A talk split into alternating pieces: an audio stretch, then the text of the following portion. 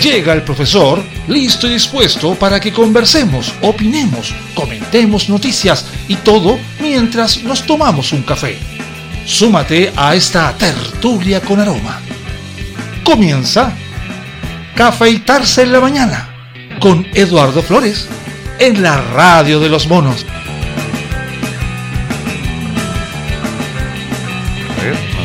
Ver, a ver, a ver, a ver. Ah, ahí, ahí, ya, ya, listo.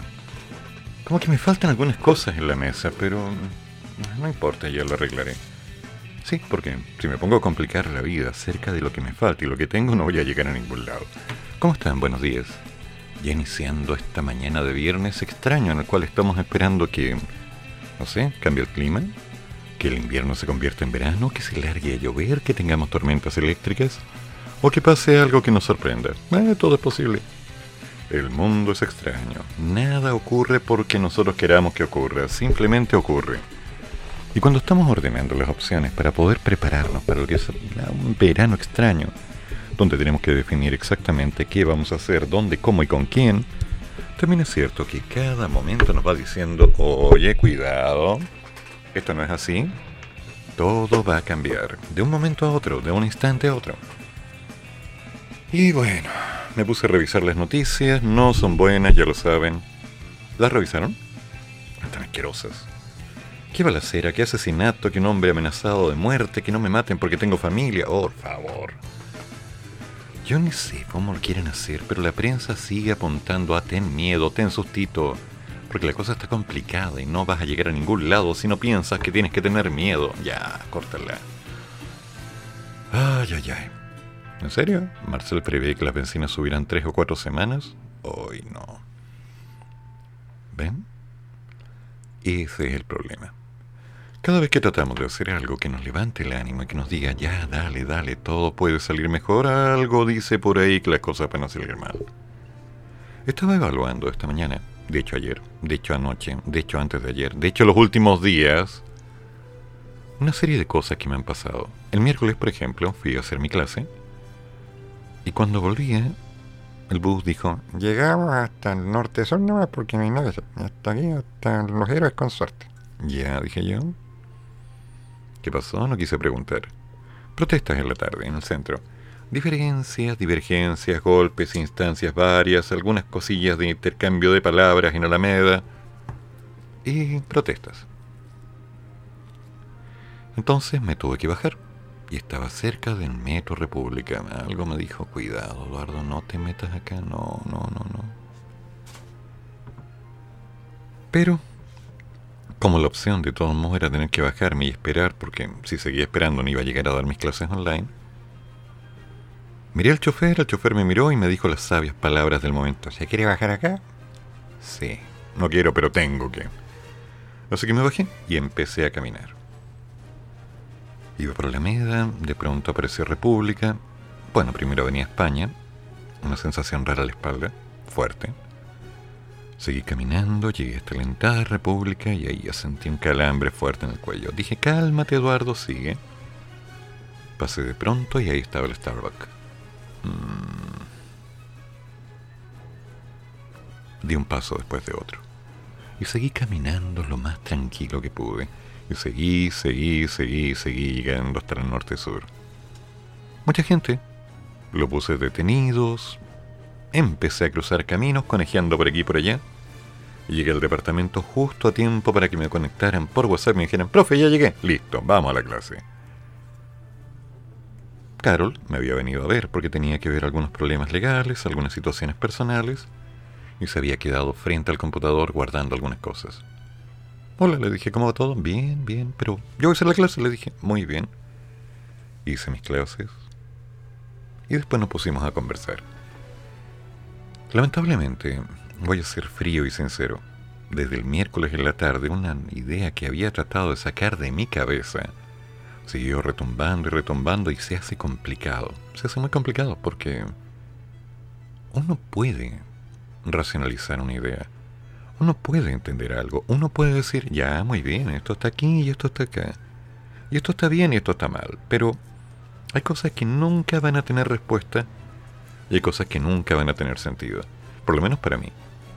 Entonces, desde ese momento hasta este instante, las cosas siguen convergiendo y temo que esto va a seguir aumentando de aquí hasta el 18 de noviembre. Eso va a tomar tiempo. Me va a tomar unos meses, yo creo que unos cuantos años. Una situación parecida la viví hace mucho tiempo y, curiosamente, me duró más de 20 años. Tema, no menor.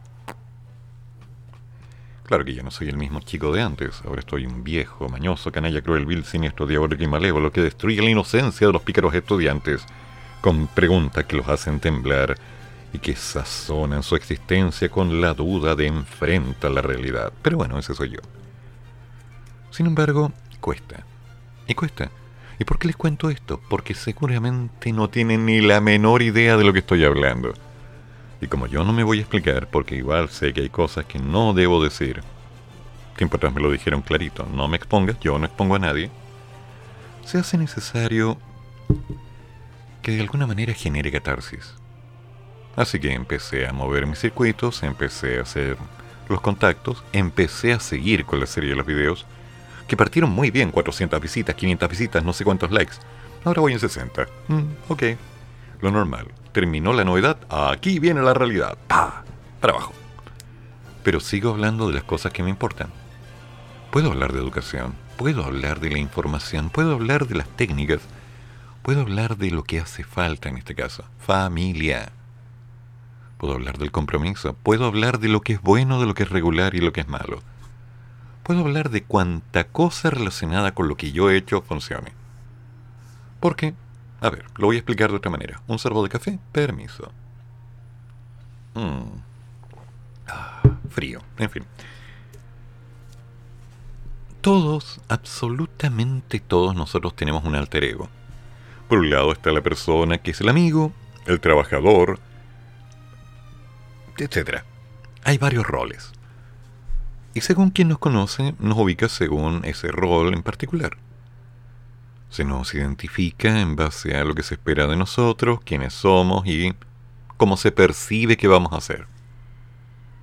En algunos momentos, hay gente que logra sacar unos cuantos ladrillos de este muro y empieza a mover entre medio de la maleza y mira lo que encuentran nos encuentra a nosotros y nos desarma.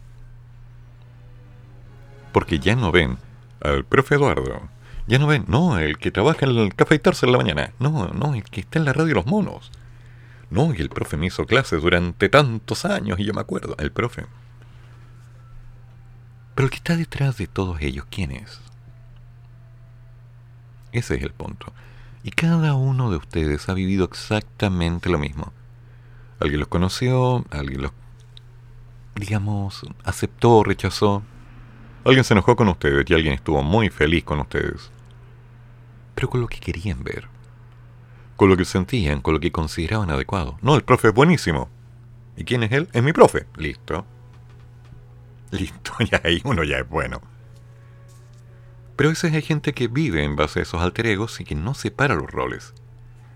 Razón entonces que es bueno considerar que hay puntos según los cuales cada uno de nosotros va mostrando o dejando ver lo que otros quieren observar.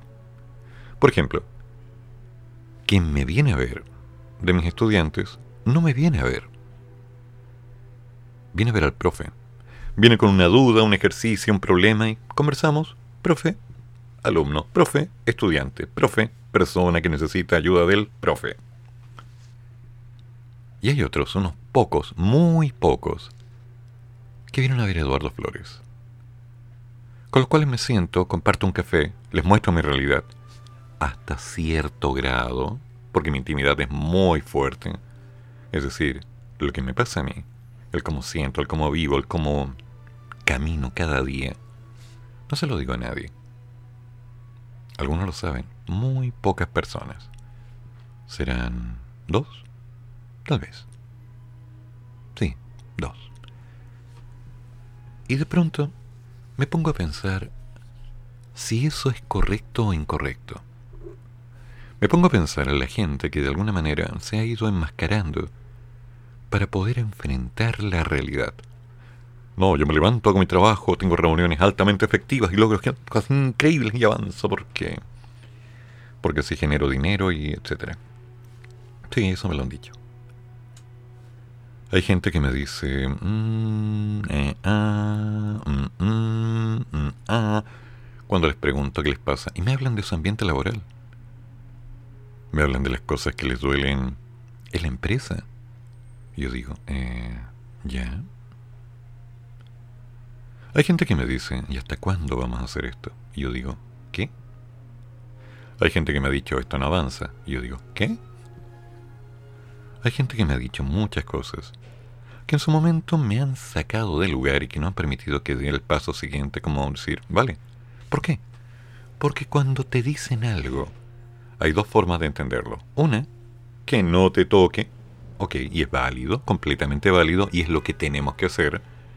Y otra, es que lo consideres personal de acuerdo a la persona que te lo dijo. Cuando pasa eso, las cosas cambian. Hace muchos años mi santa madre me quedó mirando y me dijo, mira, si tú eres un cuico, un cuico pobre, estás convencido que tienes todo y vives en el centro de un departamento y te compras las cosas que quieres y no aceptas tu realidad. Ya, ok, gracias. Eh, ¿Qué? en fin, no entiendo. Conversamos el tema con el tiempo, pero nunca llegamos a un acuerdo. Tengo amigos que me han dicho, claro, no, que es que tú no entiendes la postura real del pueblo y has votado por esto en contra de esto otro y lo demás. Y es que tú no entendiste la realidad y... Ya, ok, gracias.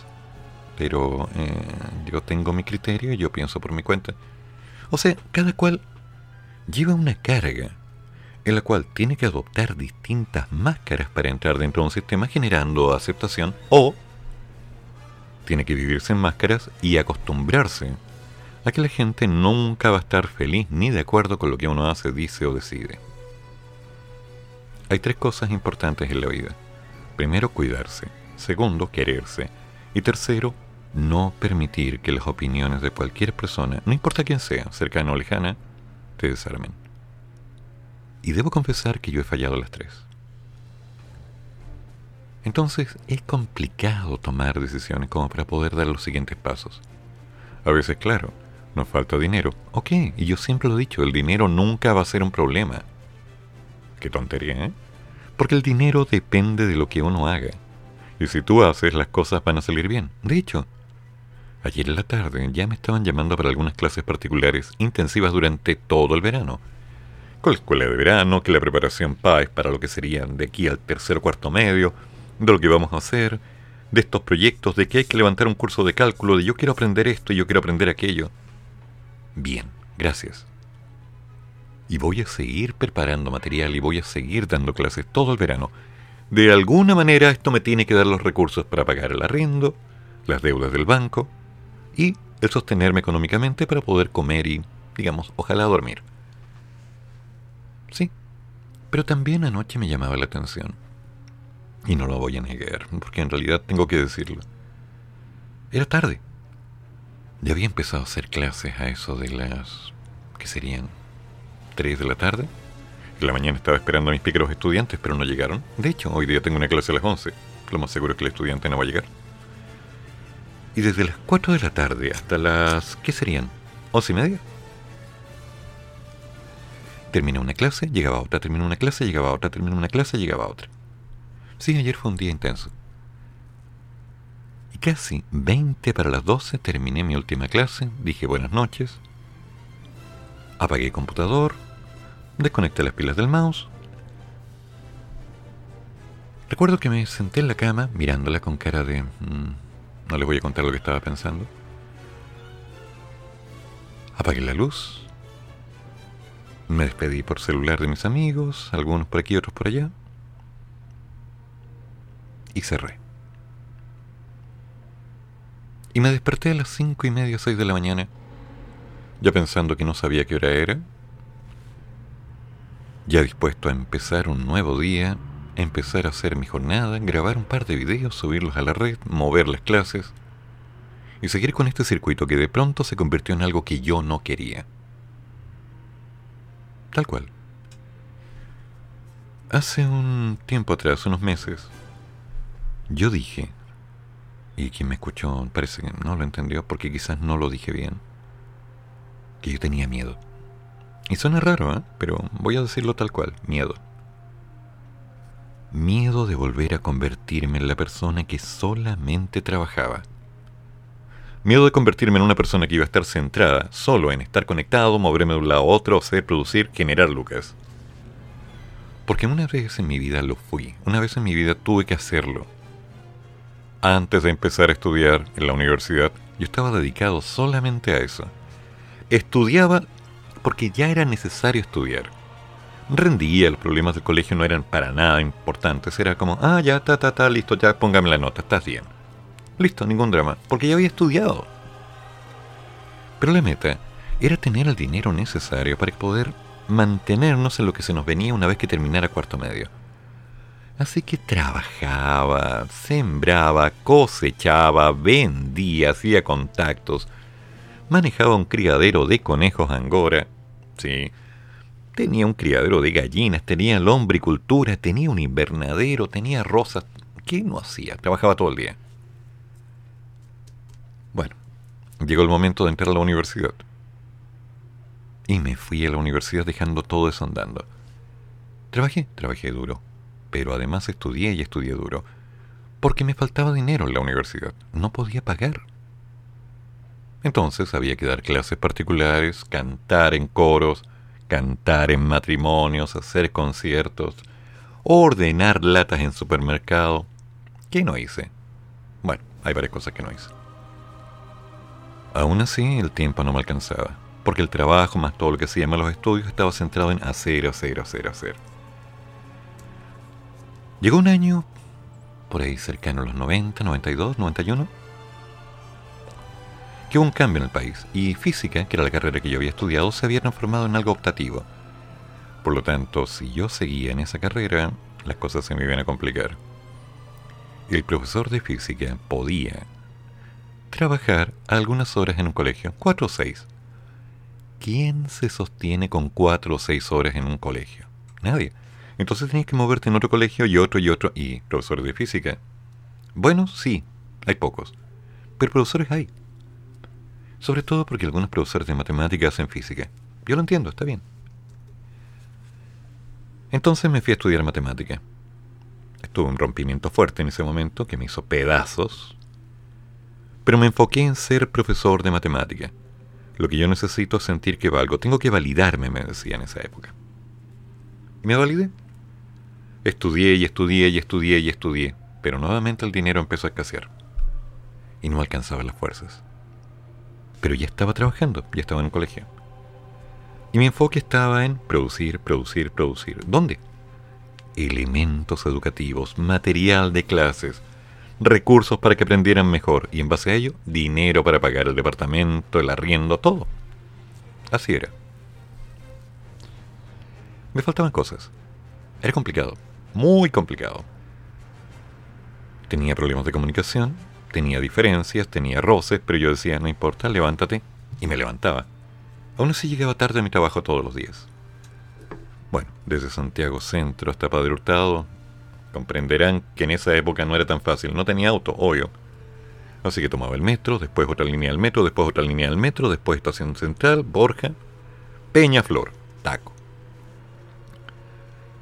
Y así pasaron los años, hasta que finalmente todo eso se derrumbó y me encontré listo, sin trabajo. Pero me habían llamado de un instituto. Y empecé a hacer clases allí. Estuve 10 años. Buenísimos, con un montón de cosas en contra y varias cosas a favor. Tengo muchos recuerdos y uno, uno en particular, que es más valioso que todos los demás, el cual no me va a dejar y no quiero que me deje. Y sobre ello empecé a avanzar hasta que llegó el 2016 en el segundo semestre y de pronto un coordinador amigo me dijo, Eduardo, necesito que firme esto. Y firmé. Así que me despedí del instituto, hice la última clase, hice un, un taller que nunca cobré, Creo que me lo depositaron en... ¿Cómo se llama esto? ¿Del despido? En fin, da lo mismo. Y me dediqué a avanzar, pero mi espalda empezó a fallar y de pronto dije, soné. Me había llegado un dinero por una herencia. Gracias. En serio, gracias. Fue una batalla. Una batalla que di durante mucho tiempo hasta que finalmente salió para que mi madre, mi, mi hermana, no mi padre, mi padre ya no estaba, mi padre ya no estaba. Y la herencia venía de él. Llegaran los dineros pertinentes y las cosas salieran bien. Mi madre quedó bien, mi hermana quedó bien, yo quedé bien. Y empecé a gastar dinero en mi espalda, porque empezó a fallar. No llega nada. Ocho médicos cirujanos llegaron a la misma conclusión, no se puede operar porque usted, usted no, tiene un problema con la anestesia, me dijeron. Usted a usted lo tenemos en el pabellón, le metemos el cuchillo y pa, pa adentro. Sonó. Porque usted la anestesia no lo agarra. Ya dije yo. Y después de eso me dijeron, usted además tiene de las dos hernias L4 L5 una cervical. Cuídese. Porque como van las cosas, esto no va a funcionar. Y no funcionó. De hecho, me enviaron a kinesiología, empecé a trabajar con un kine, empecé a hacer ejercicios, a tratar de fortalecer y acostumbrarme al dolor, porque el tramadol no me hacía nada, así que, ¡pum! fuera. Pregabalina, fuera, no sirve. Gastadero de plata, no me agarraba. Y el kine y los médicos me lo dijeron clarito. Mm, aquí no hay nada que hacer. Vaya un psiquiatra. Porque el dolor es continuo, así que va a tener que vivir con el dolor. Y eso, aunque usted tenga muy buen ánimo, eso le va a ir sumando en contra. Y fue sumando en contra. Sí, sumó en contra. Entonces, después de eso vino un periodo denso, meses en los que no podía caminar bien, semanas en las que no podía caminar, de hecho. Y el ánimo empezó a decaer, pero dije, aún tengo ahorros, aún puedo hacer algo, aguanta. Y seguí dando la batalla. Llegó el momento en el cual los ahorros se fueron acabando, las cosas subieron de precio. Me dije, esto no puede seguir, voy a mover todas las clases particulares que pueda, y empecé. Y empecé a moverme. Y logré salir adelante empecé a armar las cosas y empecé a armar todo un grupo de trabajo. El contacto, el de boca en boca, es potente en este medio. Y me dije, dale, te duele, pero dale. Y si duele, aguanta, hay que seguir. Y seguí. Llegó octubre del 2019, nunca voy a olvidar ese día. Porque de pronto mis estudiantes desaparecieron. Me quedé con los justos y necesarios y lo que había alcanzado a ahorrar. Fue un verano terrible. No había trabajo, no había recursos, no había opciones. Varios amigos me apoyaron, los monos me apoyaron. Recuerdo que Cristian Pulgar una vez llegó acá, tranquilamente por la puerta, golpeó, Eduardo, mira, y trajo tres bolsas de mercadería y un sobre. De parte de los monos. Plata. Sí, es lo que reunimos. Pucha, gracias, en serio. Chiquillo, gracias, en serio, muchas. Y después vino la pandemia. La gran pandemia, ¿no? Y empecé a moverme con algunas clases online, hacer algunas cosas y relanzarme. Y empecé a armar todo. Pero había decidido no volver a matarme. Hacer clases a cierto ritmo, cobrarlas bien, juntar una cantidad de dinero, pagar las deudas y sobrevivir. Vino el primer retiro, el segundo retiro, el tercer retiro. Los hice. Con eso pagué las líneas de crédito, Pagué el banco, quedé bien, me puse al día, todo funcionaba. Y me proyecté, pero las clases no funcionaban. En pandemia los críos no querían estudiar. Y como no querían, comprenderán que no había mucho que hacer. Seguí jugando opciones, viendo qué se podía hacer. Y dije, bueno, al menos para venir al cuarto retiro, con esto me salvo. Y si no, usaré las tarjetas de crédito. No salió al cuarto retiro por un voto. Y de pronto tuve que tomar la decisión. Usar las tarjetas de crédito para pagar el arriendo durante el verano y lo que fuera necesario. Pero el arriendo estaba caro. Los costos eran caros. Y aunque yo me había apretado un modelo de economía de guerra, comprando lo justo y necesario, evitando cualquier lujo, bebidas no, no, no. Licores y todo, no. Yo compraba tabaco en esa época, igual lo hago ahora que es algo así como la droga que me autodoy. Y el café. Y seguí moviéndome y seguí moviéndome y seguieron apareciendo algunos estudiantes, otros se fueron. Varios padres interesados en que los chicos aprendieran. Lamentablemente, los chicos no estaban tan interesados como los padres, así que llegaban, se iban. Hice muchas clases, varias de ellas gratis. Otras nunca me las pagaron. Y seguí avanzando pero fortalecido a la idea de que iba a salir. Y de pronto llegó el momento en el que dije, yo no quiero volver a convertirme en una máquina que solo trabaje. Y lo dije. Y no se escuchó. Y lamentablemente cuando la máquina ya partió y se empezó a mover a esta velocidad, llegó el instante en el que tuve que tomar la decisión de lanzarme con todo y aparecieron cambios. Cambios difíciles. Cambios que yo veía que podían suceder. Cambios que me desarmaron. No lo niego, lo veía venir hace tiempo. Traté de conversar, traté de negociar, traté de buscar opciones, de adecuarme. Sin imponer. La primera regla, nunca impongas. Y aquí estoy en mi casa, tranquilo, con un cigarrillo en la mano, un café en la otra, frente a un micrófono contándoles una historia que algunos entenderán y otros no. Porque la vida es así. Hoy es 11 de noviembre. Hoy estoy acá, preparando las clases de la tarde, preparándome para algunas clases este fin de semana. Sí, porque de un tiempo a la fecha ya empecé a dejar mis fines de semana para hacer clases. Los había reservado para otras cosas y... bueno hay que usarlos para hacer clases. Y a moverme. Porque por ahí me lo he dicho hasta el cansancio, la vida sigue. Tiempo al tiempo, me dijo una amiga. Tienes razón, Dani, tiempo al tiempo. Y ordenando y ordenando recuerdos, un poco de pena, algo de nostalgia, un poco de rabia, mucha duda. Son cosas que nos van llevando a esta sensación de incertidumbre. Pero entonces tengo que tomar el rol de decidir. Y ahí pregunto, ¿decide el profe o decide Eduardo? Porque el profe, el profe va a decir, dale, hay que seguir, dale, hay que seguir. ¿Y qué hay que hacer? Hay que levantarse y hay que trabajar, hay que encontrar alternativas, hay que hacer opciones reales, hay que entrar al mercado, hay que ofrecer nuevos proyectos, nuevas opciones. Trabajo hay, inténtalo. Y Eduardo dice, mm, sí, Sí puedo hacerlo, pero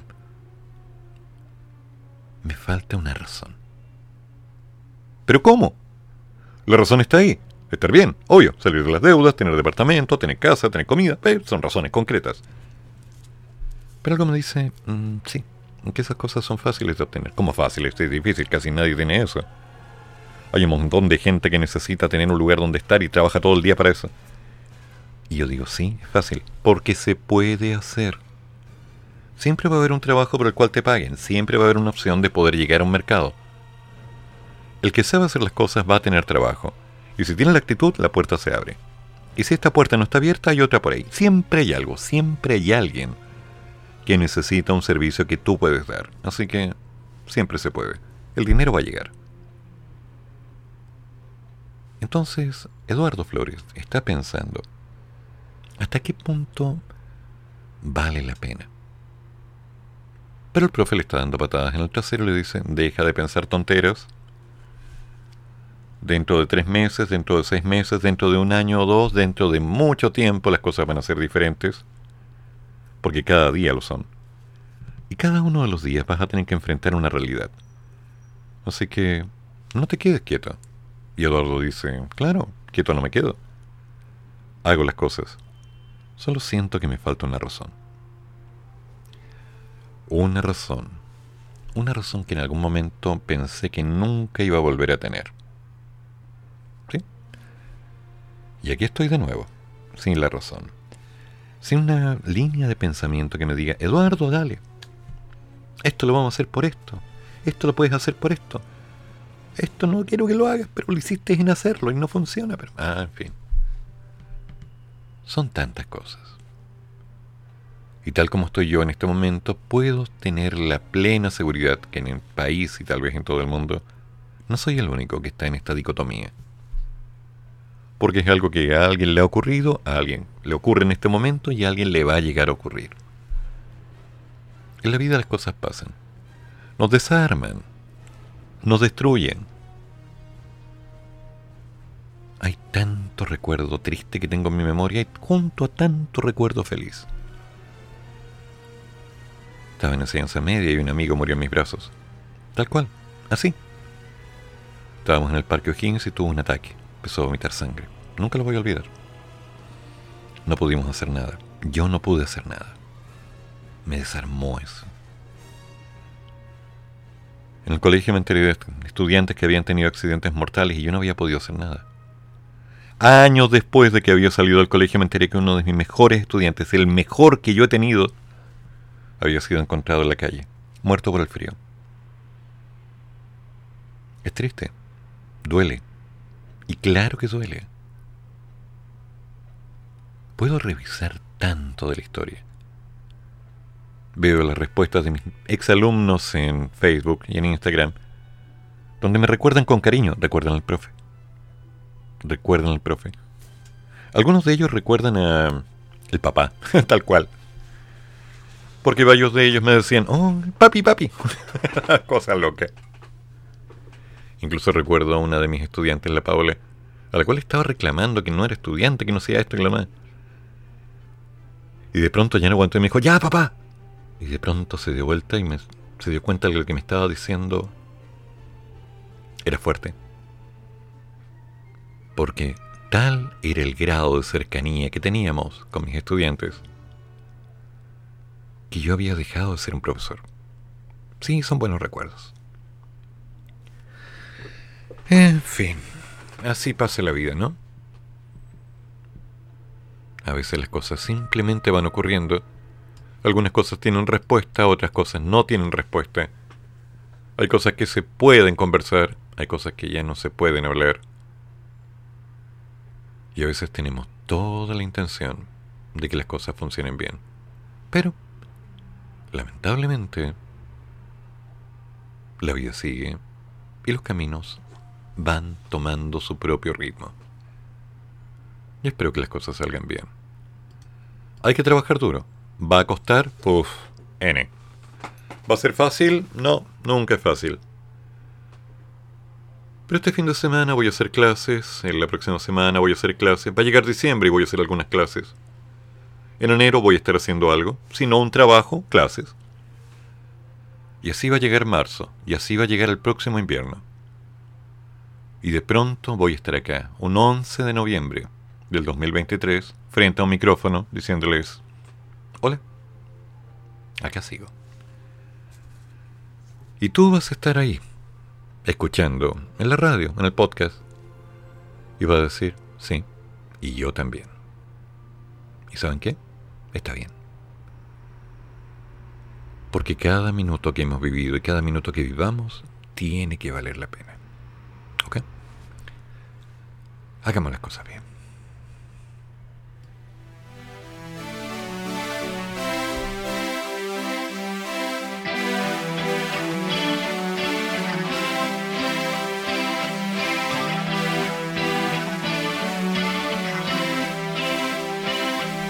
have fallen from grace, and my ashes are scattered. No longer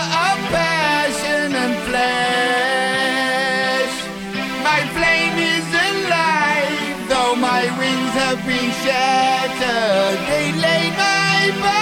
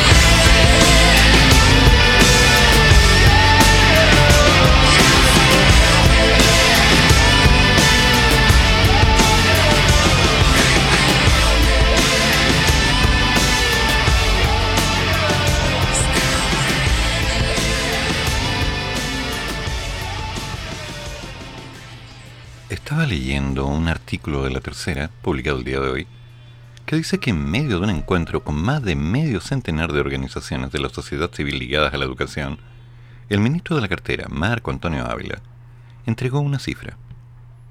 Se registran más de 50.000 estudiantes desvinculados entre los años 2021 y 2022 en todos los niveles y modalidades.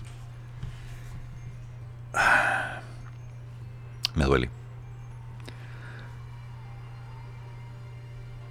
Más de 50.000.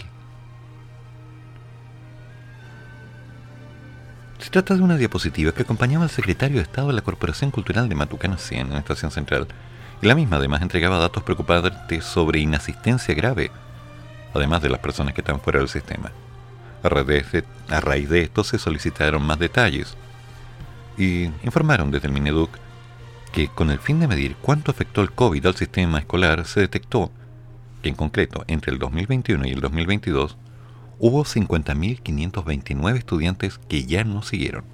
Es decir, que estaban matriculados en el 2021 y que no aparecen matriculados en el 2022. Esta cifra es un 24% mayor al 2019. Es decir, antes de que se desatara la crisis a causa de la pandemia y afecta principalmente a la educación básica y media, tanto humanista, científico como técnico profesional. Dice el ministro, y aquí yo voy a leer lo que él simplemente dice, pero después voy a hablar. Que haya un niño es muy significativo, pero que haya 50.000 quiere decir que el sistema no está funcionando. Y que hay una crisis muy profunda que no es solamente educativa, sino que también relativa a la pedagogía, y que los colegios están respondiendo, no, que los colegios no están respondiendo como se debe a las necesidades de la población, señaló Jaime Retamal, uno de los encargados programáticos de educación de la candidatura presidencial de Yasna Proboste, y añadió, esto puede ser atribuible a la pandemia, pero también hay otras causas. Creo que sería muy bueno si se pudiera convocar a todos los actores de la comunidad escolar y tratar de hacer un diagnóstico común. Ok. Permiso. El tema es peligroso. Primero, a lo largo de los años hemos visto cómo los estudiantes van abandonando los estudios. Sí, lo han abandonado. Desde que tengo memoria, desde que yo era estudiante básica y media, veía que algunos chicos dejaban de estudiar porque se dedicaban a trabajar. Y cuando conversaba con ellos me decían en sus casas que los padres decían, tienes que quedarte a trabajar, tienes que hacer otras cosas. No hay tiempo de estudiar.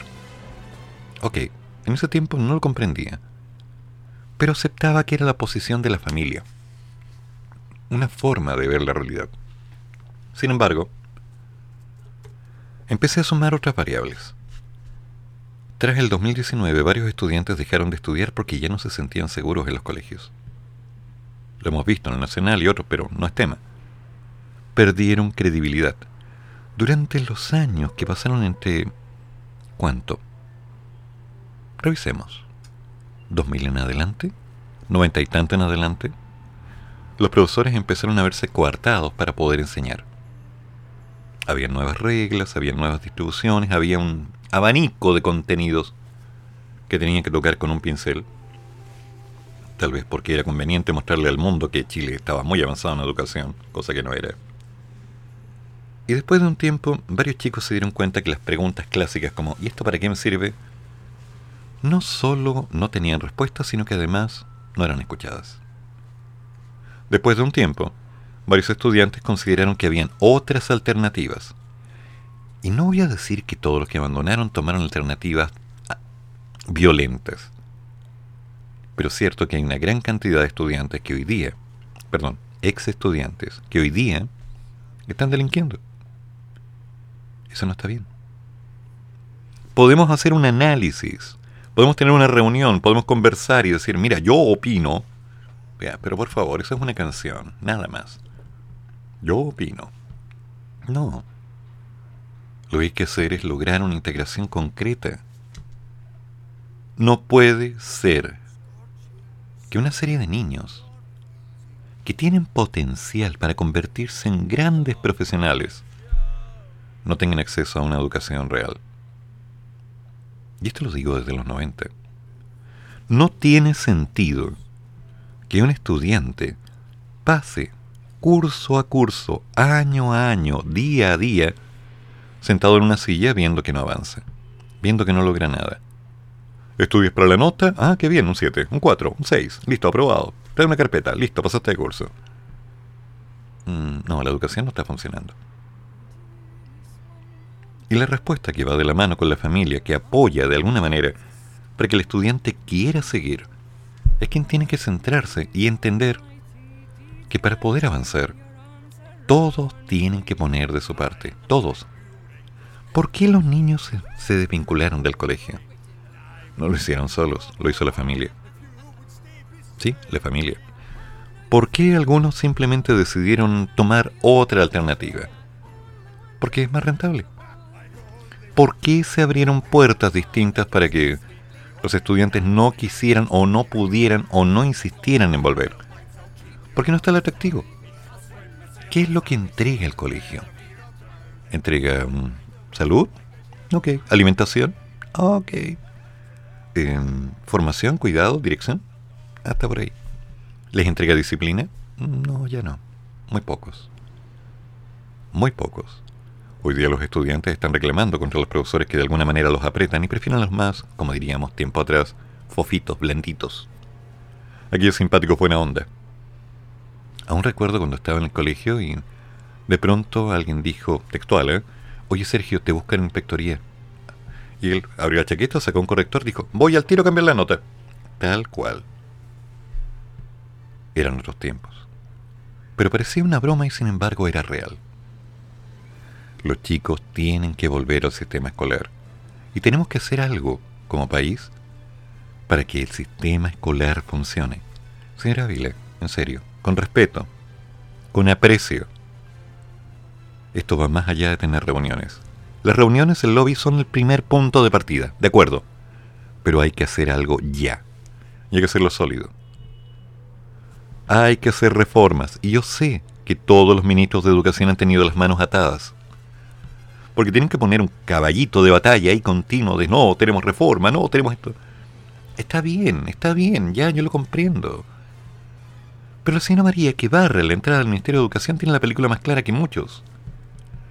Todo el mundo sabe que la educación tiene que ser objetiva. Tiene que haber aprendizaje significativo real. No se trata de que pasen materia, se trata de que le den sentido a los contenidos. Ayer me contactó una estudiante que quiere ser profesora de educación diferencial. Está convencida, la mamá no quiere, pero voy a trabajar con ella este verano. Voy a hacer hasta lo imposible para que no quiera ser profesora. Y si aún así quiere, va a tener todo mi apoyo. Pero la interrogué para ver cuáles eran las dudas. ¿Qué es lo que manejaba? Está en segundo y pasó a tercero medio. Me dice, esas cosas que tienen las X que hay que mover de un lado para otro. Uy, no, si las tablas me las sé. Algunas. Ya. Hice multiplicar y sé dividir. Ya. Esa es la conducta de entrada. Muy bien. Entonces desde ahí vamos a construir. Y me quedó dando vueltas en la cabeza una idea que durante horas retumbó de un lado para otro. Que me decía, ¿y si yo volviera a ese colegio? ¿Y si yo volviera y estuviera dos meses con esos chicos? Dos meses, nada más solo mostrándoles lo que pueden hacer. Si yo pudiera. Y a veces me pregunto, ¿valdrá la pena pensar eso? A la sala está funcionando, los recursos están, se están trabajando duramente en la elaboración de videos, creando materiales, creando cosas, apuntando que los estudiantes avancen. Anoche conversaba con una de mis estudiantes con explicaciones de trigonometría y me decía, pero claro, Sí, le dije, porque este ejercicio no se hace solo de esta manera. La puedes usar de esta otra manera, o de esta otra manera, o de esta otra manera. Decía, pero ¿por qué no me enseñan eso? Porque no hay que enseñarlo. Tú tienes que construir tu aprendizaje. Tienes que pensar en alternativas, no seguir pasito a pasito lo que te dicen. Otra estudiante estaba complicada con unas derivadas. Ahí las agarró. Otro estudiante empezó a revisar unas derivadas que había hecho se mareaba y de pronto, ah, y esto aquí, y esto acá, y esto allá. Otro estudiante revisaba límites. Ah, por esto, profe. Sí, por eso. Otros chicos me preguntaban por estadística. ¿Y por qué se divide por el número? Ah, porque es la muestra. Claro. Y están empezando a razonar. Y eso es lo bueno. Y yo me pregunto por qué no se trabaja sobre esto en los distintos colegios, institutos o universidades. Aprendizajes reales significativos que puedan ser aplicados en la vida cotidiana. Porque no hay tiempo. Porque no hay tiempo. Las carreras duran dos o cuatro años y se trata de hacer algo. Estudiantes de enseñanza media tienen dos horas de física, nada más. Pero tienen horas de religión y otros ramos que no sé para qué sirven, pero ok. Es política de cada colegio, respeto eso. Mi opinión es subjetiva. ¿Y qué pasa con las familias que no están trabajando con la idea de que el estudiante avance y se convierta en alguien que dé soluciones? ¿Qué pasa que de pronto la mejor opción para un estudiante es abandonar el sistema. ¿Qué ocurre ahí? Yo me preocupo. Y para poder hacer algo, para poder realmente generar un cambio, para que esto que se está leyendo de 50.000 estudiantes que salieron del sistema no vuelva a ocurrir y volvamos a tenerlos estudiando, hay que hacer algo bueno, hay que hacer las cosas bien. Completamente adecuado el que tengan reuniones, altamente efectivas. Pero las reuniones tienen que considerar un punto de partida para un hecho concreto. Hay que meter las manos y hay que trabajar. ¿Hay profesores cansados con las clases? Sí. Todo profesor parte con la idea de cambiar el mundo. Pero después de unos años, sí, 10, 20, 30, 40, se cansa y solo pasa materia. Unos pocos siguen haciendo las cosas bien. Pero se arriesgan las condiciones no funcionan. Y tenemos que hacer algo. Tenemos que trabajar entre todos. Quiero resultados. Quiero que esto valga la pena. Quiero que cada minuto signifique que podemos hacer algo. Y solo hay una forma. Y esa forma es comprometernos para que esto tenga sentido. Trabajo, muy bien, pero estudio si el estudiante tiene que trabajar esté aprendiendo. Más escuelas técnicas, más escuelas industriales, más formación real de la labor concreta. Hay tanto por hacer. O yo soy muy creativo, o a nadie se le ocurre, o simplemente esto lo pensó alguien y no se ha podido trabajar. ¿Por qué no se hacen las cosas bien? ¿Por qué no los fortalecemos?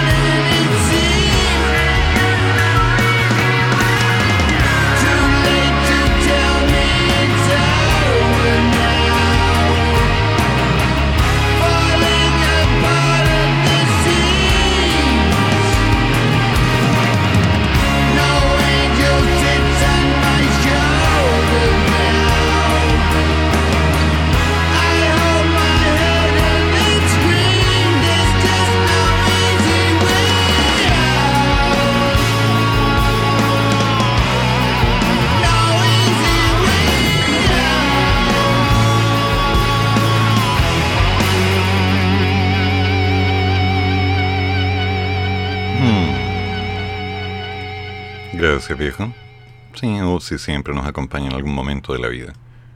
Es un gusto. Brad, ¿cómo estás, amigo mío? Tiempo sin escucharte. Buen día, profe. Espero Hola. esté bien. Gracias. Solo paso a agradecer eh, la genial idea que hayan subido los programas al- a una página web donde uno puede conectarlos después y así son súper útiles para sentirse acompañado durante la jornada con capítulos anteriores o el fin de semana cuando sale algún trabajito extra uno conecta para poder eh, tener ahí un ambiente Sí, esa es la idea. si bien es cierto, algunas noticias ya, ya pasaron de moda, lo que es más de- del día, más de farándula. Sin embargo, otros conceptos, reflexiones, filosofía que usted hace es eh, atemporal. Esa es la idea. Entonces, eh, uno sabe que las cosas importantes eh, no prescriben. Es como decir, la, la ley de gravedad, si la comento hoy día o en 10 años más, sigue siendo válida. Al final, mucho de su programa eh, va en esa línea, así que es agradable oírlo y a veces invita a reflexionar y uno se queda pensativo y, y siempre es un aporte. Así que más que nada, como le decía, paso a agradecer. Que tenga buen día. Gracias, Brad. Sí, porque, bueno. A ver, te lo voy a explicar. No, sé si explicarlo porque no tengo por qué explicarlo, más bien lo puedo decir. Cuando comencé con el cafeitarse, estaba dudoso porque me decían, habla. Habla. O sea, sé tú. Ya tienes el programa en la noche que está funcionando en Radio Rústica, haz algo. Yo dije, ¿de qué voy a hablar? ¿De mi vida personal? ¿De mis historias? ¿De lo que tengo en la cabeza? Que la gente se aburre con eso. Y empecé a montar mm, la lectura de las noticias y los análisis políticos de lo que nos estaba dando vuelta. ¿Se acuerdan? La convención constitucional, claro que los jarrones, que las poleras, que lo demás y... que en fin. Pero debo confesar que después de un tiempo ya me fui dando cuenta que aunque podía colocar música entre medio y hablar dando una opinión que podía ser agresiva para algunos, de hecho muchos de mis comentarios fueron bastante agresivos y no voy a decir ninguno porque estoy de acuerdo con todo lo que dije. Sí, yo tengo esa costumbre. Yo pienso varias veces las cosas antes de decirle. Por eso cuando yo digo palabras, no estoy exagerando. Es lo que siento en función de lo que he pensado. No hablo desde el estómago. No hablo con rabia. No, aunque se parezca lo contrario. Y decidí empezar a hablar. Empecé a soltarme y contar un poco lo que estoy viviendo, mi percepción de la realidad y lo que yo creo que sería bueno desde la mirada local. O sea, puedo opinar como el resto y todo el mundo va a decir, va, está diciendo lo mismo que el resto, farándula. Ok, no es eso. No. Yo estoy seguro que cada uno de nosotros tiene recuerdos del colegio. Cada uno de nosotros tiene recuerdos de la familia, de la casa, de haberse sentado en una mesa y de recibir de pronto un plato de comida que era como, wow, qué rico. Pero no solamente era el plato de comida, era el saber que estaban en la casa y de pronto empiezan a recordar que después de tantos años, aunque te pusieran el mismo plato, ya no estás en la misma mesa, ya no estás en la misma casa, que muchas de las personas que estaban contigo en ese momento ya no están. Y claro, puede doler, pero también es cierto que te dice, lo viví. Y lo viviste, y fue bueno. Y gracias a ello estás donde estás. Porque eso es lo que importa. El calor de los buenos recuerdos. ¿Hay recuerdos malos? Sí, todos tuvimos recuerdos malos. ¿A cuántos no nos pegaron por haber hecho una maldad? ¿A quién de ustedes no? A ver, ¿a quién? A todos nos dieron un zunda. a veces correcta, a veces merecida. Y a veces no. Tratemos de, de negociar eso. No, si yo no fui. ¡pa! Listo. Sí, gracias. Ah, es que yo no fui. ¡Pa! Otra. Ya, gracias. sí. eh, ah, bueno. Eh, mejor me quedo que yo. ¡Pa! Tercera. Entonces, cuando esas cosas van pasando, uno dice, dale. Los recuerdos del colegio, los compañeros, los pelotazos en la cara, la tarea, la cartulina, como dicen por ahí. El correr para llegar a la hora, para no llegar atrasado, porque el profe se enojaba y nos anotaba por llegar atrasado, ¿se acuerdan? O el de pronto tratar de llegar a la casa y, oh, yo voy a pasar, va a estar ella, la voy a ver. ¿Se acuerdan? Sí, también pasamos por eso. Tanto tiempo. La primera vez que fuimos a una biblioteca, el primer viaje a la playa, el primer viaje al campo, el primer viaje a la cordillera, la primera vez de algo. Todos tenemos recuerdos. Y esos recuerdos son bonitos. Porque a veces son recordados como pena porque ya no están. O como algo maravilloso que le dio tanto sentido a nuestros cambios. Y sobre ello empezamos a construir. Eso es vivir. El vivir es simplemente aquello que va sorprendiéndonos día a día. Un tiempo atrás, había tomado una decisión muy drástica en mi vida. Me había dado cuenta que cada vez que yo me hacía un escenario imaginario de algo que iba a ocurrir, eso no ocurría. Y de pronto me di cuenta que muchas de las cosas que yo estaba idealizando no tenían sentido. Podían ocurrir, pero si ocurrían no iban a llegar a ocurrirme. Cuando era niño, les cuento una infidencia, estaba sentado en mi cama Tenía un libro, estaba revisando algunas cosas. Y de pronto se abrió la puerta. Entraron mi hermana y mi madre. Mi madre traía una guitarra. Me desarmé. Fue maravilloso. Porque no había dinero para una guitarra. No había dinero para muchas cosas. Pero mi madre había decidido que iba a juntar el dinero para que yo tuviera algo que yo quería y que no le había dicho. Increíble. Bueno, y ahí está mi guitarra hasta el día de hoy. Sí, tiempos. O hace muchos años que estaba con mi pareja en esa época, en los 90. Y yo sin darme cuenta me di vuelta y ¡pum! Ahí estaba ella. Me había regalado un peluche. Me desarmé. Una tonterita, ok, un peluche, ¿qué cuesta un peluche? Nada. Todo el mundo se regala peluches. No, pero me desarmé porque tenía un valor especial. Ella lo había buscado, lo había elegido, lo había comprado, lo había reservado, lo había tenido y me lo había entregado. Lo hizo por mí. Ese tipo de cosas son recuerdos maravillosos. U otro, que hasta el día de hoy recuerdo como uno de los más valiosos que he recibido en toda mi vida. Estaba en el pedagógico estudiando física y ayudando a Bruno Castellanos, un muy buen amigo, en el laboratorio de informática. Ojo, teníamos Ataris 800XL, laboratorio de informática. y había un estudiante que estaba haciendo su tesis en francés.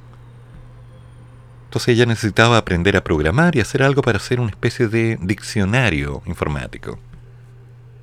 Con la figura, la palabra, la pronunciación, y estaba complicada porque no sabía nada en eso. En esa época estoy hablando del principio de los 90, era como, wow, ¿cómo hacer eso? Pero Bruno le había enseñado algunas técnicas y yo me senté con ella y le empecé a mostrar esto se puede hacer así, esto se puede hacer así, esto funciona de esta manera, cuando aplicas este código pasa esto. Y sacó su tesis. Bueno, llegó el término del proyecto y un día llegó ella al laboratorio con regalos para todos. ¿Saben lo que me regaló? Un disquete. Un disquete. Nada más. Un disquete. Rojo. Nunca lo voy a olvidar. Porque ella había captado en esencia lo que habíamos hecho. Complicidad de trabajo, aprendizaje, el laboratorio, la historia, lo que ella había hecho en su tesis, lo que había aprendido, el entorno, el calor de todos unidos. Simbología. Porque claro, alguien te puede regalar una cruz y decirte, claro, para que te proteja un santito. Te pueden regalar una batería de cocina, te pueden regalar un auto, cualquier cosa. Porque está ahí. Pero el simbolismo, el calor, es mágico. A veces las cosas simplemente tienen un valor que no se puede expresar. Y hay que saber hacer regalos. Y también hay que saber aceptarlos. Es simple, pero no es tan fácil. Porque a veces uno entrega cosas que alguien no entiende y está bien. Y a veces recibimos cosas sin darnos cuenta y también está bien. Pero hay que valorar cada bendito momento, cada instante, porque todo tiene una magia. Todo nos permite construir un dale, sigue, aguanta, enfrenta, no te rindas. En pocas palabras, un estoy contigo. Y eso, eso no se compra. Y tampoco se vende. Hagamos las cosas bien.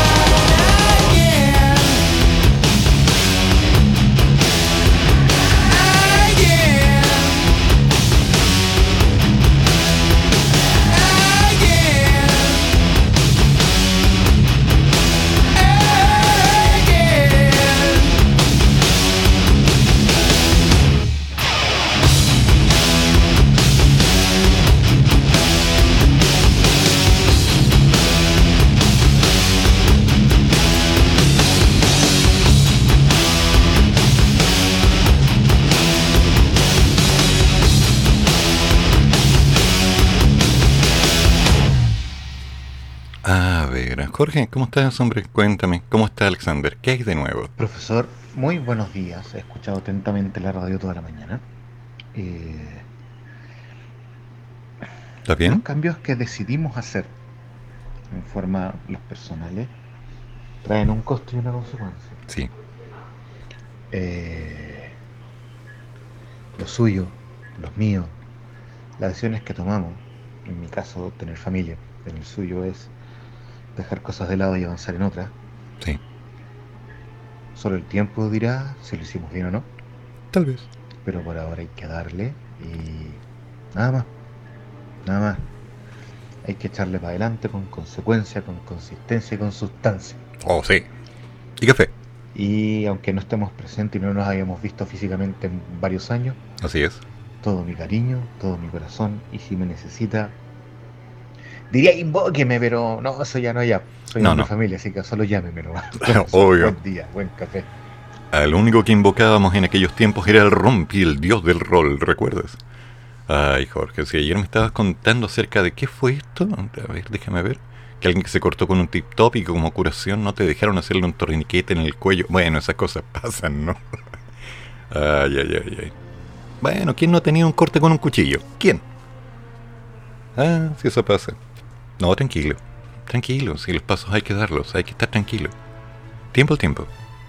Todos estamos en un proceso de cambio y adaptación. Todos aprendemos que las cosas son buenas, malas o pasan. La vida nos sorprende. Para bien o para mal, pero nos sorprende. Así que tenemos que seguir, hay que hacer las cosas bien. Un ejemplo, estamos en primavera y estamos esperando que en cualquier momento se largue a llover. Estamos esperando que en cualquier instante ocurra un cambio directo que nos diga, oye, ¿qué onda? Bueno, parece que se nos vienen tormentas eléctricas desde aquí hasta no sé cuándo, sábado tal vez. Sí, lluvia. Unos posibles chubascos. Tal vez, tal vez con estos chubascos de hasta 20 milímetros de agua. ¡Wow! Brutal. Pero, ¿y si no? Será una idea, será un intento, será un cambiemos y adecuémonos. Debo confesar que tengo amigos y amigas que odian la lluvia, la odian con todo su odio. Sí, odio el odio. Sí, así la lluvia. Para mí es lo contrario. Para mí la lluvia inicialmente es una sensación de estoy en la casa, estoy en hogar, estoy ahí, estoy bien. Durante varios años para mí tuvo un valor extra que se mantiene, que eso no lo voy a sacar de mí. Pero el agua, el sentir que arriba de tu cabeza están cayendo gotas continuas que no te dejan tranquilo, para mí son una invitación a, estoy bien, me gusta esto, me permite sentir que está funcionando, me permite sentir que vale cada minuto. Así que espero sentir la lluvia. Me encantaría, me encantaría volver. Pero sigo. Así que cuando se larga a llover, yo voy a estar caminando por la calle sintiéndolo encima. Me voy a mojar hasta el espíritu. Está bien. Ya volverá marzo, ya volverá abril y mayo. Ya volveremos a tener esas tormentas continuas. Y Santiago se va a ver anegado y todo lo demás, con todo lo malo. Pero aún así, la lluvia me da vida. Y para mí es importante. No sé cómo lo harán ustedes. Ok, hay un tema que pensé hace unos minutos y creo que no me lo voy a saltar porque es importante. Les voy a invitar a hacer algo.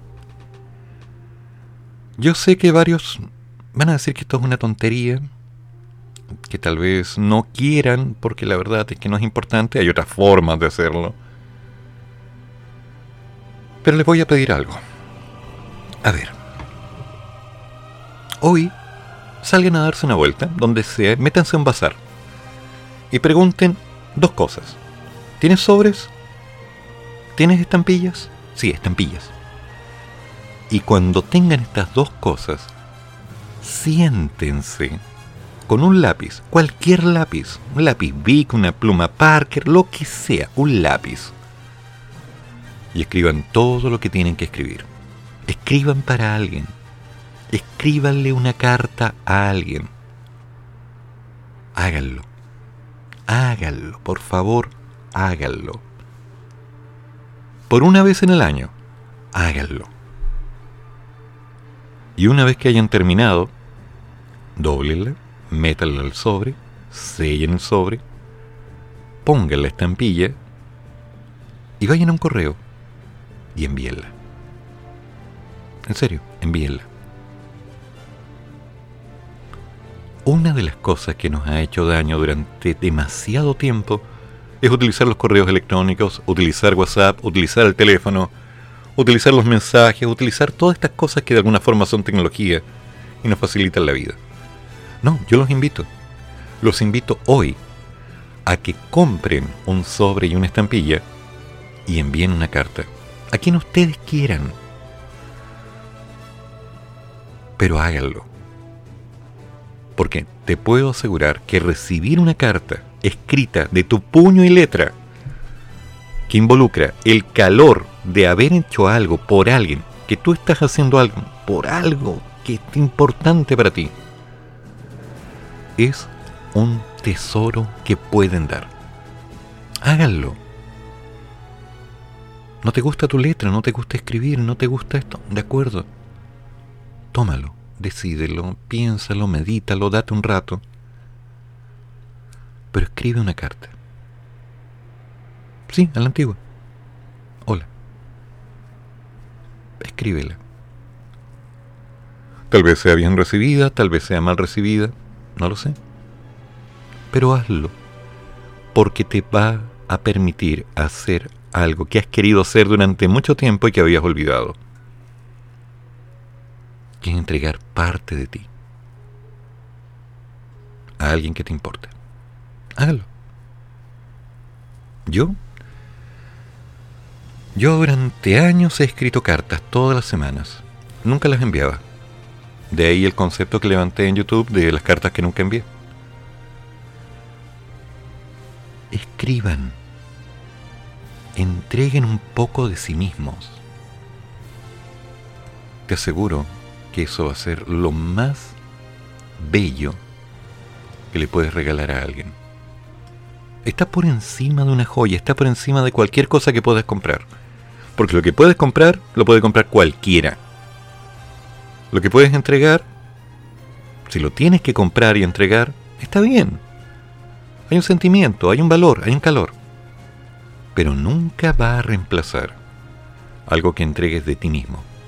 Pero una carta no vale. Sí, una carta vale. Una carta vale mucho.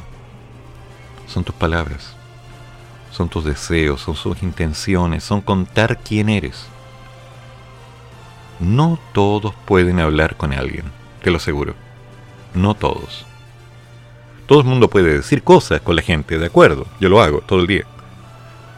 Pero hablar de aquello que está dentro de ti, eso no es tan fácil. Eso toma tiempo. Y para que las cosas se hagan bien, chiquillos, no importa dónde estén, hay que tratar de hacerlas bien. No es fácil. Te aseguro que no es fácil. Pero hay que hacerlo. En serio, háganlo. Va a ser algo que alguien va a recibir, algo que no es esperado, algo que rompe completamente el sistema, algo que es disruptivo, pero también es cierto que es algo que te mereces hacer. Muestra algo de ti mismo. Sé tú mismo. Es eso. ¿Cuál es el costo? No sé, ¿cuánto cuesta una carta hoy día? ¿Mil pesos? ¿800 pesos? ¿Mil seiscientos pesos? ¿Cuánto cuesta una estampilla? ¿Hace cuánto tiempo que no envías una carta? ¿Sabes cuánto cuesta una estampilla hoy día? ¿Cuánto cuesta enviar una carta? Cuesta más escribirla. Cuesta más ser tú mismo y exponerte a dejar en papel algo que es valioso. Hay cosas que duelen. Hay cosas que son importantes. Hay cosas sencillas. Hay cosas valiosas. Hay cosas mágicas. Hay cosas increíbles en cada uno de nosotros. Es hacer. ¿Quién de niño no recibió algún sobre, una carta de algún amigo y venían dos mil pesos, tres mil pesos de regalo. A mí me pasó. Una vez llegué a mi casa y un amigo, Julio, me había dejado, Julio César Bañados, diez mil pesos en un sobre. Te pasamos a ver, pelado para lo que necesites. No lo olvido, aún guardo ese billete. Esos detalles, esas cositas pequeñas, que alguien podría decir, ¿para qué? Son las que marcan la diferencia entre simplemente estar y el saber estar. No es fácil. Te aseguro que no es fácil. Porque te vas a deportar. Van a haber rabias, van a haber conflictos, van a haber palabras que se te van a trabar en la mano. Van a haber cosas que quisiste decir y que no te atreves a dejar escritas y las vas a tachar. Y vas a volver a empezar. Y en su momento vas a decir, no, no quiero, pum, y vas a botar el papel. Hazlo. Es catártico. Tiene un valor que supera cualquier cosa. Y si te dicen que lo que estás haciendo es manipular, que estás mintiendo, que estás ordenando las cosas a tu conveniencia, no importa que te lo digan. Da lo mismo. Sé tú mismo y entrega un regalo hecho por ti. No porque sea Navidad, no porque sea el cumpleaños de alguien o el santo, el aniversario. Hazlo. ¿Estás casado? Escríbele una carta a tu pareja. ¿Estás de novio? Lo mismo. ¿Tienes un amigo con el cual no te hablas hace mucho tiempo? Escríbele una carta. No lo inviten a tomar un café, no salgan. Escríbele. Escribe. Simplemente escribe. Y no lo pienses tanto. Porque las cosas se hacen bien cuando salen desde adentro. Te lo doy como consejo, aquí, desde el que afeitarse en la radio de los monos, donde puedes bajar la aplicación para escuchar los programas siempre. Sí, losmonos.cl. Tómalo como el consejo de el profe. Pero es más, esta vez, esta vez, tómalo como el consejo de Eduardo Flores, el que está detrás del profe. ¿Ok? Hazlo.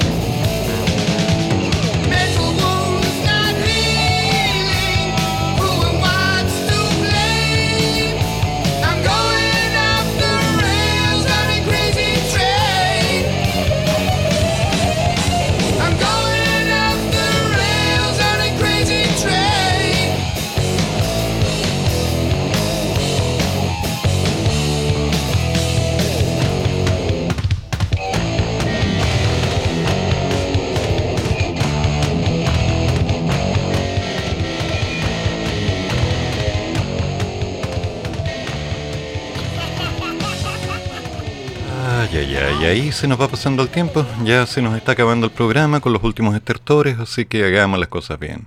¿Se nos viene el fin de semana? Claro que sí, va a ser bueno. Va a ser cortito, sábado y domingo, dos días. Pero mientras tanto nos quedamos con el Señor, te lo damos en el mañana mañana la mañana. Y hoy día hablando de un tema interesante.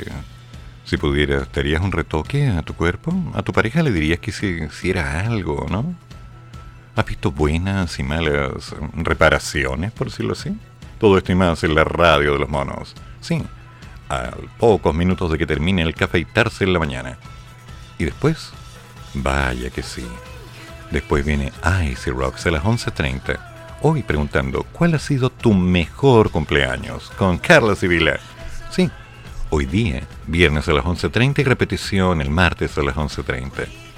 A las 14 horas, me haces tanto bien con Patricia Luz, el hombre que no se separa de nada. Y en la tarde, a las 4 de la tarde, la repetición del programa de jazz que llega desde Ecuador. Sí, con Juan Carlos A, Mr. Clásicos en Jazz. Un paso tras otro.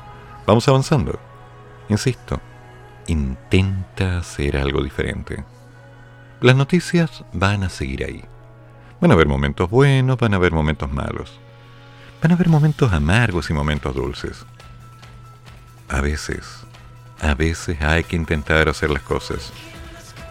No siempre va a funcionar no siempre tiene que haber una intención de que funcione. Solo fluye, sé tú mismo, sin miedo.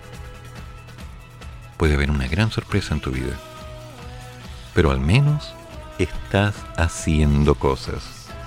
Así que, levántate, lávate la cara, ponte una camisa, ponte una blusa, ordénate bien, ponte una polera, arréglate y vamos a la batalla de nuevo, ¿ok? Hoy será un buen día. Mañana mañana será mejor. Pueden haber momentos malos, insisto, pero no te amargues. Siempre habrá un café, siempre habrá una taza con agua caliente. Siempre habrá alguien con quien hablar. Y si quieres decir algo, recuerda, comunícate conmigo al más 569-8201-9102 o envíame un mensaje, tal vez al Twitter, arroba pdmat, D-E-MAT, pdmat. Hagamos magia hagamos las cosas bien. No tengas miedo de intentarlo, ¿ok? Tengan un buen fin de semana y recuerden, todas las opiniones vertidas en este programa son de mi exclusiva responsabilidad. No se asusten, chiquillos. Vamos a salir de esto. Tengan paciencia. Cuiden a los niños. Por favor, cuiden a los niños. Cuídate, donde quiera que estés. Nos vemos el lunes. Chao. Termina el programa, pero sigue el café. Y el profesor ya volverá para otra vez cafeitarse en la mañana, aquí, en la radio de los monos.